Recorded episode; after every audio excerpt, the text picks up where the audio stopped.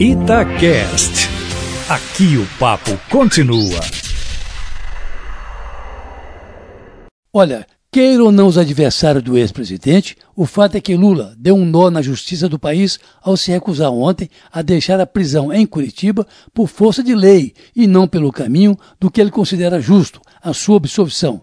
E agora? Penso que nem o mais ferrenho adepto do ex-presidente acredita que o Supremo Tribunal Federal, fragilizado e alvejado por lulistas e bolsonaristas, como está, terá a coragem cívica suficiente para absolver Lula.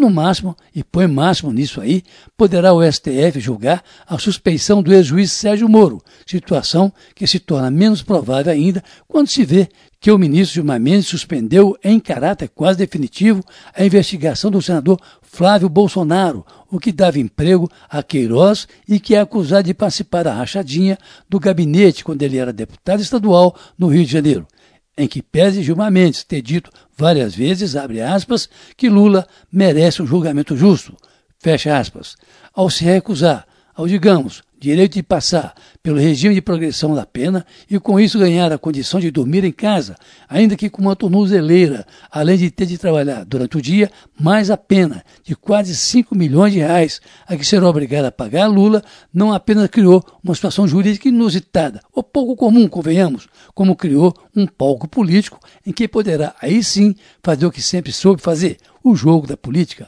Essa decisão de ficar na prisão, polêmica e supremista, não parece ser uma unanimidade entre os petistas. Alguns, como o ex-governador e ex-ministro da Justiça, Tasso Genro, acha, por exemplo, que Lula, abre aspas, no semiaberto, está mais próximo do Lula livre do que Lula no semipreso, fecha aspas. Talvez, mas Lula não quer perder a oportunidade de só sair da prisão quando o Supremo o absolver nos quatro processos aos quais responde, sendo que, em pelo menos um, já está condenado, embora um habeas corpus o tenta tirar da prisão, no caso aí do triplex do Guarujá. Nesse sentido, sua situação ficou melhor agora com a divulgação do livro do ex-procurador-geral Rodrigo Janot. Um capítulo inteiro do livro é dedicado ao esforço da Lava Jato, com Moro e Dallagnol à frente, tentando a todo custo conseguir a condenação de Lula, para a qual diz Janot que não quis compactuar e nem dela participar. Os advogados de Lula vão usar esse capítulo para mostrar que o juiz Sérgio Moro não teve a isenção necessária para presidir o julgamento.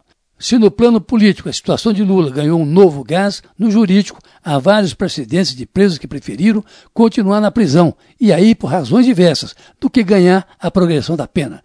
Aliás, ontem mesmo o presidente Bolsonaro, ao comentar isso, disse, abre aspas, que Lula deve ficar onde ele quiser, que fique onde quiser ficar, fecha aspas. Claro, o presidente não tem conhecimento e direito suficiente para prolatar uma sentença. Foi mais uma frase de efeito, digamos.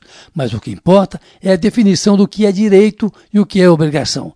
Lula não seria obrigado a usar uma tornozeleira para dormir em casa. E basta, por exemplo, que não consiga um emprego para continuar preso, mas doutrinariamente falando ainda, a progressão da pena é um direito previsto em lei, e se Lula acha que foi condenado injustamente no raciocínio dele, se ele aceitar esse direito, ele estará reconhecendo a legitimidade da condenação. É um direito e não uma obrigação. Talvez mesmo por isso Bolsonaro tenha dito ontem que Lula deve ficar onde ele quiser ficar. Mas hoje, o Supremo Tribunal Federal retoma o julgamento suspenso na semana passada. A expectativa é em torno dessa decisão deixa o mundo jurídico de respiração presa. O que vem por aí, no entanto, na minha opinião, não passará de uma decisão salomônica, ou seja, no popular, nem pedra nem tijolo. Caso Lindeberg, para a Rádio Itatiaia.